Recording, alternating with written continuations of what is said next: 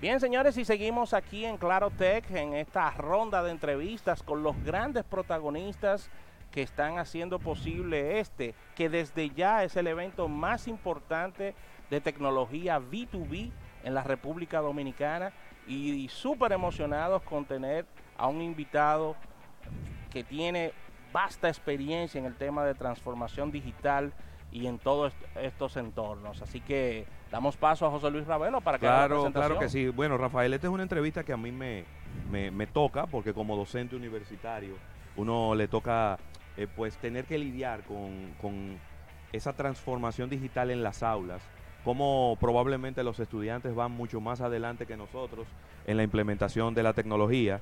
Y vamos a estar hablando precisamente de esto, ¿no? Con eh, Fernando Valenzuela, quien es un reconocido líder en Latinoamérica, especialista en procesos de transformación digital y seleccionado como una de las 100 mentes más influyentes en la industria de EdTech en el mundo por la revista EdTech Digest. Se ha desempeñado relevantes posiciones ejecutivas globales a lo largo de sus 30 años de carrera profesional y bueno, vamos a estar eh, conversando con él en este, en, en este segundo día de Clarotech en la República Dominicana. Fernando, bienvenido a la República Dominicana, qué bueno tenerte aquí en, en este evento Clarotech en este día. Bueno, yo encantado de estar aquí nuevamente en, Santo Domingo y sobre todo para hablar de un tema tan relevante como la educación. Claro, eh, yo que, soy docente, vivo todos los días la, experiencia de tener que lidiar con los estudiantes en las aulas y de cómo muchas veces los estudiantes que nacieron en este mundo eh, ya digital están más enterados y son más diestros en las tecnologías que nosotros los, los docentes. Y eh, entonces a nosotros nos cuesta, claro, eh, ellos utilizan la tecnología para divertirse, para informarse, y nosotros como docentes tenemos que empezar a utilizar la tecnología como herramienta pedagógica. Entonces, ¿qué piensas tú que es lo, lo más importante en este momento para nosotros los docentes que ya le sobrepasamos en, en una o en dos generaciones a los docentes, poder hacer ese catch-up, alcanzarlos y, y, llevarlos en, ese, en, esa, en esa transformación para hacer la, la educación divertida, porque para ellos la educación análoga es un poco aburrida. Sí, yo creo que tocas uno de los desafíos más importantes en el mundo de la educación, que es el enganche de los estudiantes. No se trata de incorporar tecnologías a la educación, se trata básicamente de hacer que la educación sea relevante para un mundo que se está transformando a raíz de la tecnología. Entonces, de nada sirve incorporar tecnología si no cambiamos las lecciones, si no cambiamos qué enseñamos, cómo lo enseñamos, para qué y a quién se lo estamos enseñando. Entonces hoy enfrentamos un mundo donde hay que aprender a aprender para toda la vida, donde no es necesario aprender dentro del aula, se puede aprender en cualquier, momento, en cualquier lugar. Y sobre todo estamos enseñándole a unas generaciones que van a tener que convivir con robots, con inteligencia artificial, con blockchain.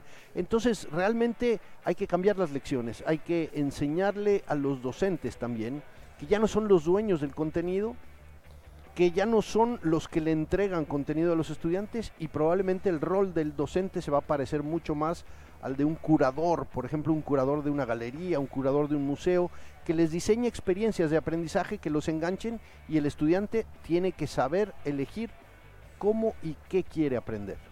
Fernando, cuando hablamos de transformación digital, hablamos de cambios de mentalidades. ¿De dónde debe comenzar el cambio de la, de la mentalidad? Porque quizás muchas veces tenemos a, estudiantes que están mucho más preparados digitalmente que los profesores y, también ahí se involucra el tema del Estado, ¿no? Porque es parte de la educación. ¿Dónde debe comenzar esta transformación? Bueno, definitivamente en mi experiencia, yo he tenido la fortuna de estar involucrado en los últimos 10 años, cuando todavía no se hablaba de esta industria de EdTech y no se hablaba de, esta, de este proceso de transformación, tampoco había emprendimientos educativos. Me ha tocado nacer en estos últimos 10 años con esta transformación y lo que sí te puedo decir es que el principal componente es equilibrar las voces. Venimos de una educación que era totalmente impuesta de arriba hacia abajo, del docente al estudiante, de la institución, del gobierno, y hoy, como en cualquier proceso de transformación, se empieza a democratizar esto. Entonces la voz del docente y la voz del estudiante se equilibran para encontrar la mejor forma de aprender y entonces usar la tecnología justamente para enganchar, para hacerla más, mucho más inmersiva, más relevante, pero sobre todo enseñar a que las capacidades a las que hoy estamos formando ya no son ni siquiera lineales. Antes estudiábamos contabilidad para ser contadores, leyes para ser abogados. Y hoy podemos estudiar un poco de biología con un poco de marketing, con un poco de sociología y filosofía. ¿Y cómo se llama ese estudio? Es totalmente una ruta que no tiene límites. Fernando, eh, eh, en los últimos años hemos visto cómo las universidades en Latinoamérica han empezado a sumarse a un modelo de semipresencialidad y de virtualidad en el aprendizaje. Eh, ha sido, claro, un reto porque estamos hablando de profesores análogos dirigiendo grupos semipresenciales y virtuales. ¿Tú piensas que la misma docencia que se imparte en un aula de clases puede impartirse de manera virtual o tiene que ser otro contenido eh, pedagógico? Bueno, yo soy un firme creyente de que no hay aprendizaje posible sin una relación, sin una interacción humana y sin una conexión. Lo que cambia, me parece a mí, es que ahora son múltiples estas relaciones, múltiples estas conexiones.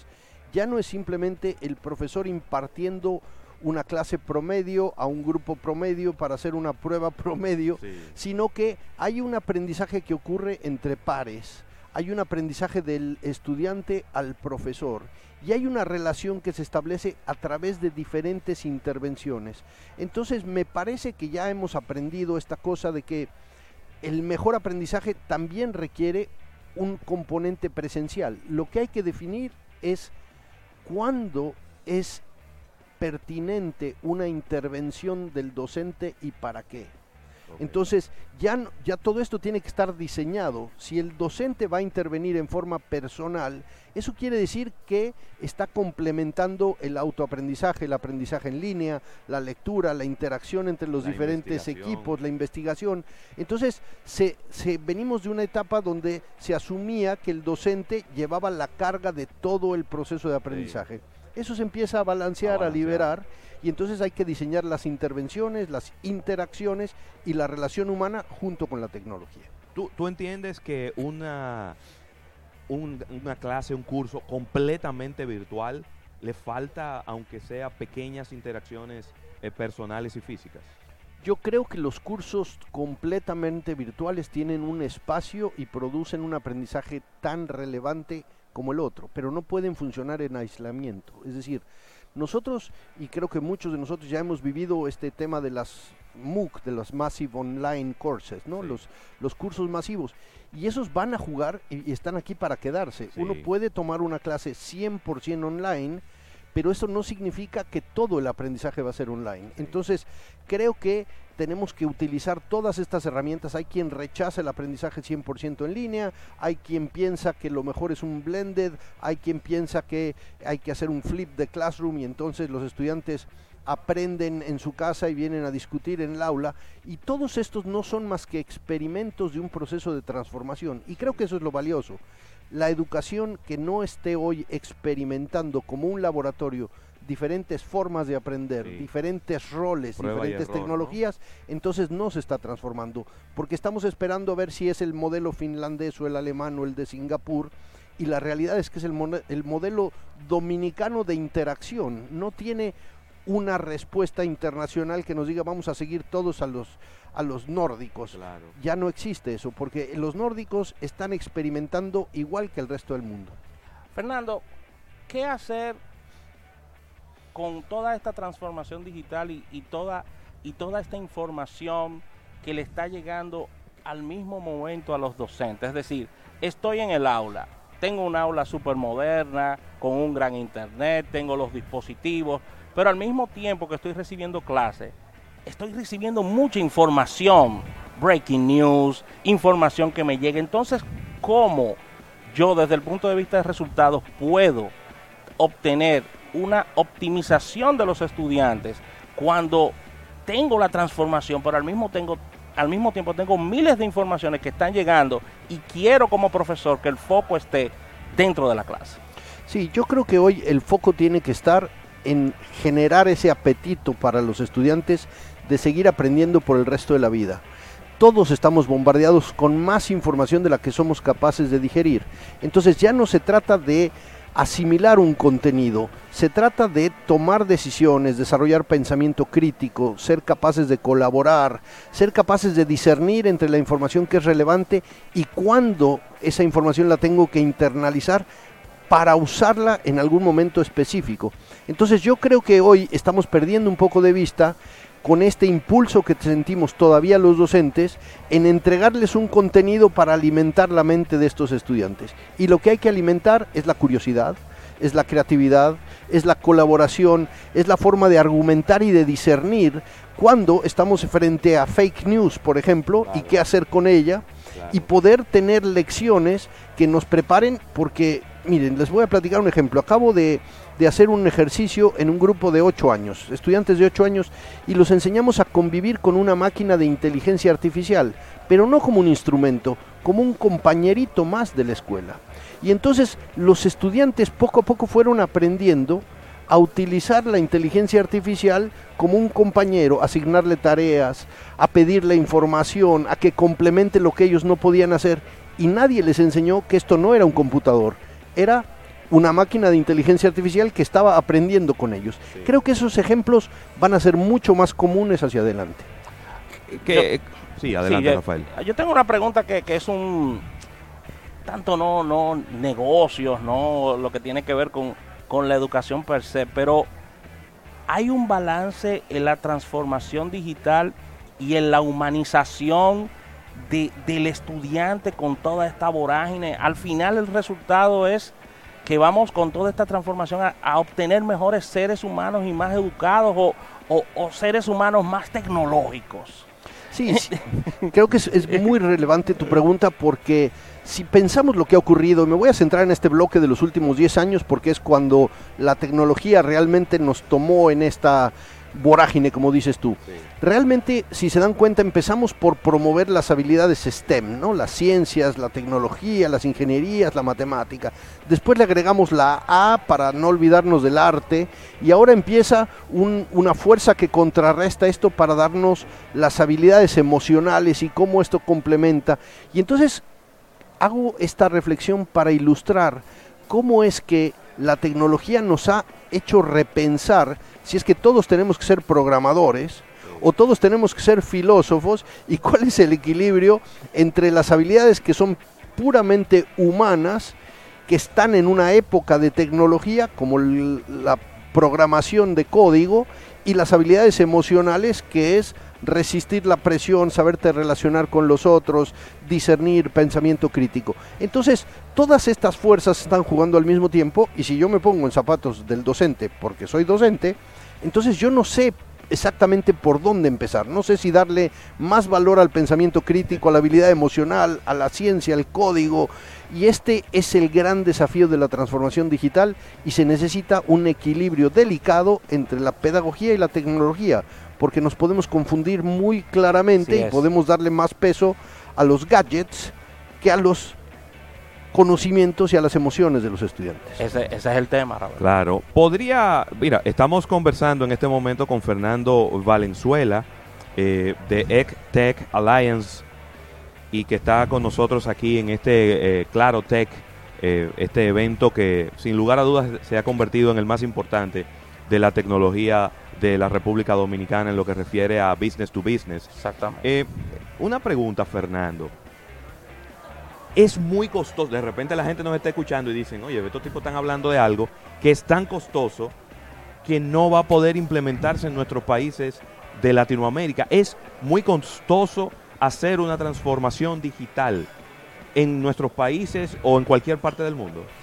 No, mi experiencia ha sido totalmente la contraria. Yo creo que hoy tenemos profesores que se animan a emprender experiencias de aprendizaje transformadoras con muy bajo costo. Hay aplicaciones gratis, hay inclusive una historia que no sé si la vieron viralmente, rompió todo el tipo de récords, porque un profesor en un pizarrón dibujaba una pantalla que simulaba la pantalla del cómputo y jamás se conectó a ningún tipo de software. Él en el pizarrón le explicaba y hoy este profesor, me parece que fue en la Wow. India, este profesor recibió donaciones y recibió tecnología porque él estaba enseñando desde la memoria cómo se relaciona uno con el computador. Sí. Entonces, para mí esto no pasa por una inversión y no hay que esperar a tener toda la conectividad y toda la infraestructura y todos los dispositivos.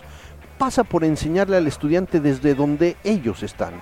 Ellos hoy están relacionados y vinculados a la tecnología y desde ahí hay que darle la clase, no desde donde está el profesor, desde donde está el estudiante.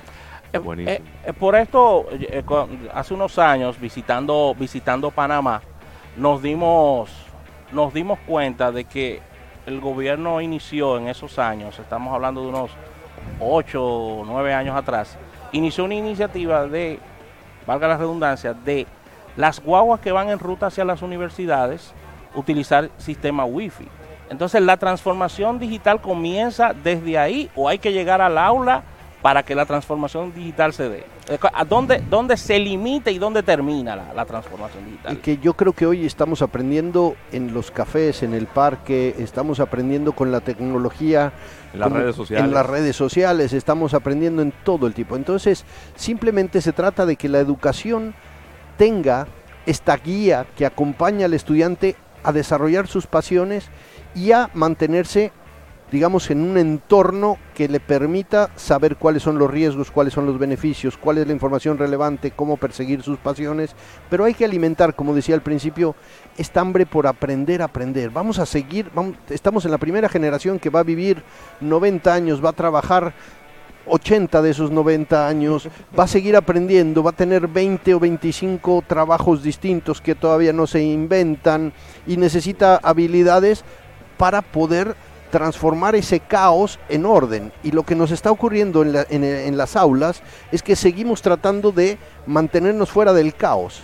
Cuando uno, entonces, damos una lección en el siglo XIX y salen los estudiantes al siglo XXI y no saben cómo relacionarse con el siglo No XXI saben cómo aplicar esa lección. porque les dimos las lecciones del siglo XIX y los protegimos de un entorno que no era caótico, que no había riesgo, que no había bombardeo de información, pensando que así les estábamos enseñando. Hay que enseñarles lo que va a encontrar afuera en el siglo XXI, que recién estamos dándonos cuenta de las fuerzas transformadoras. Entonces, teníamos brechas entre los que tenían internet y los que no tenían internet entre los que sabían inglés y los que no sabían inglés.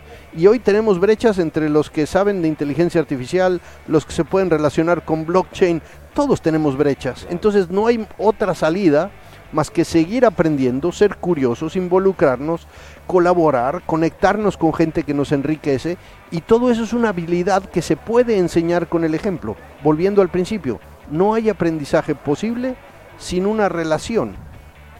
Buenísimo. Ya, ya para finalizar por mi parte, ¿es posible, ¿es posible una transformación digital sin el conocimiento de la historia? Yo lo pregunto porque los postmodernistas hicieron como una raya de que lo ¿Qué fue, lo que, ¿Qué fue lo que desayunó este muchacho? eh? ¿Eh?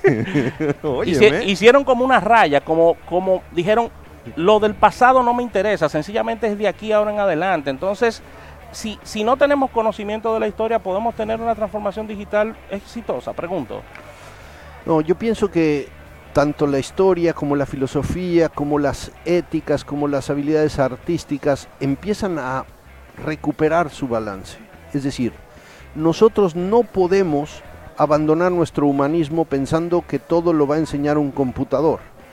Pero la forma en la que enseñamos hoy tiene que discernir muy bien cuando una computadora es mejor que un ser humano. Y la computadora, hace apenas unos años, superó la imaginación humana. Sí. Y entonces, cuando un computador supera la, la imaginación humana, ¿cuál es el rol del ser humano hacia adelante? Esta época no, no tiene precedentes en la historia de la humanidad.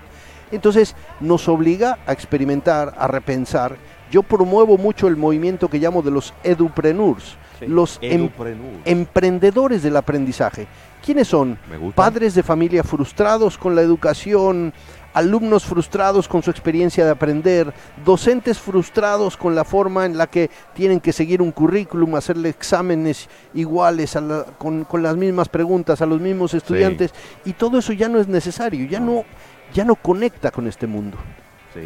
Óyeme, buenísimo. De verdad que, que eh, me ha encantado esta entrevista, Fernando. Muy Qué bien. bueno que, que te hayamos eh, tenido aquí en este programa del día de hoy, transmitiendo en vivo desde Claro Tech, porque eh, creo que es un tema que siempre será relevante, el tema Sí. de la educación, porque siempre nos estamos reciclando como sociedad, ¿no?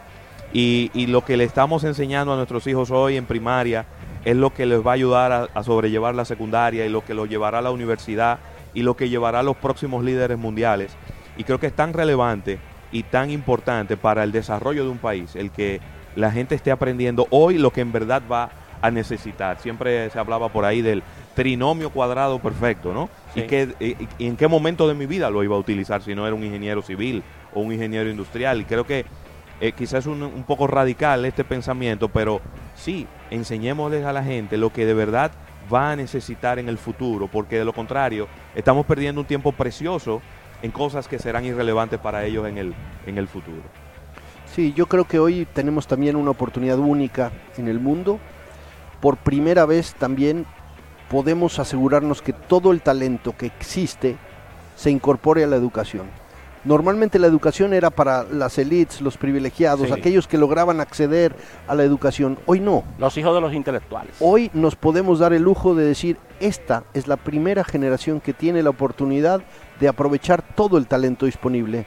Todas las mujeres, todas las comunidades rurales, todos los indígenas, todos los que por primera vez acceden a la, a la- a la educación. Entonces imaginemos cuántos estudiantes hay hoy en el sistema educativo cuyos padres no fueron educados cuántas mujeres que vivieron el ejemplo de mujeres que no accedían a las ciencias, a la tecnología, a la innovación, hoy ven en sus manos la capacidad de innovar y de transformar. Hoy un ser humano, una persona, un pequeño grupo de personas puede hacer cosas que antes requerían un gobierno, millones de dólares de inversión, una gran empresa. Hoy lo pueden desarrollar cuatro chicos de 14 años, cuatro mujeres Con un ordenador enfrente. con un ordenador enfrente. Esa es la oportunidad que estamos. Entonces no la desaprovechemos.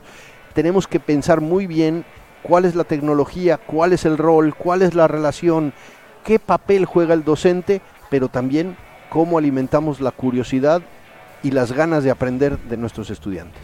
Excelente, Fernando. Muy Excelente, bien. excelente. Gracias Fernando Valenzuela, eh, que es presidente de It's Learning eh, Latinoamérica. Tendrá su, su ponencia más adelante, eh, a eso de las 3, 3.30 de la tarde, en este Claro Tech. Y si a usted Ahí le dieron, pareció, dieron una probadita ahí. está tiempo de arrancar para acá, ¿verdad? Está tiempo de arrancar Está para tiempo acá. de arrancar para acá, porque de verdad será muy, pero muy interesante eh, todo lo que va a compartir con nosotros. Fernando, muchísimas gracias. Encantado Y de que la- estar aquí Que en la siga pasando súper bien aquí en República Dominicana. Sí, me encanta su país y creo que hay una oportunidad fabulosa para transformar la educación, así que muy cerca de República Dominicana, muy contento de estar No, y aquí. otra oportunidad de que usted siga viniendo también. Eso me encantaría. Qué bueno. Gracias. Bueno, señores, eh, seguimos en esta transmisión especial desde Claro Tech, desde el Hotel El Embajador. No se muevan, que seguimos con más entrevistas para todo nuestro público.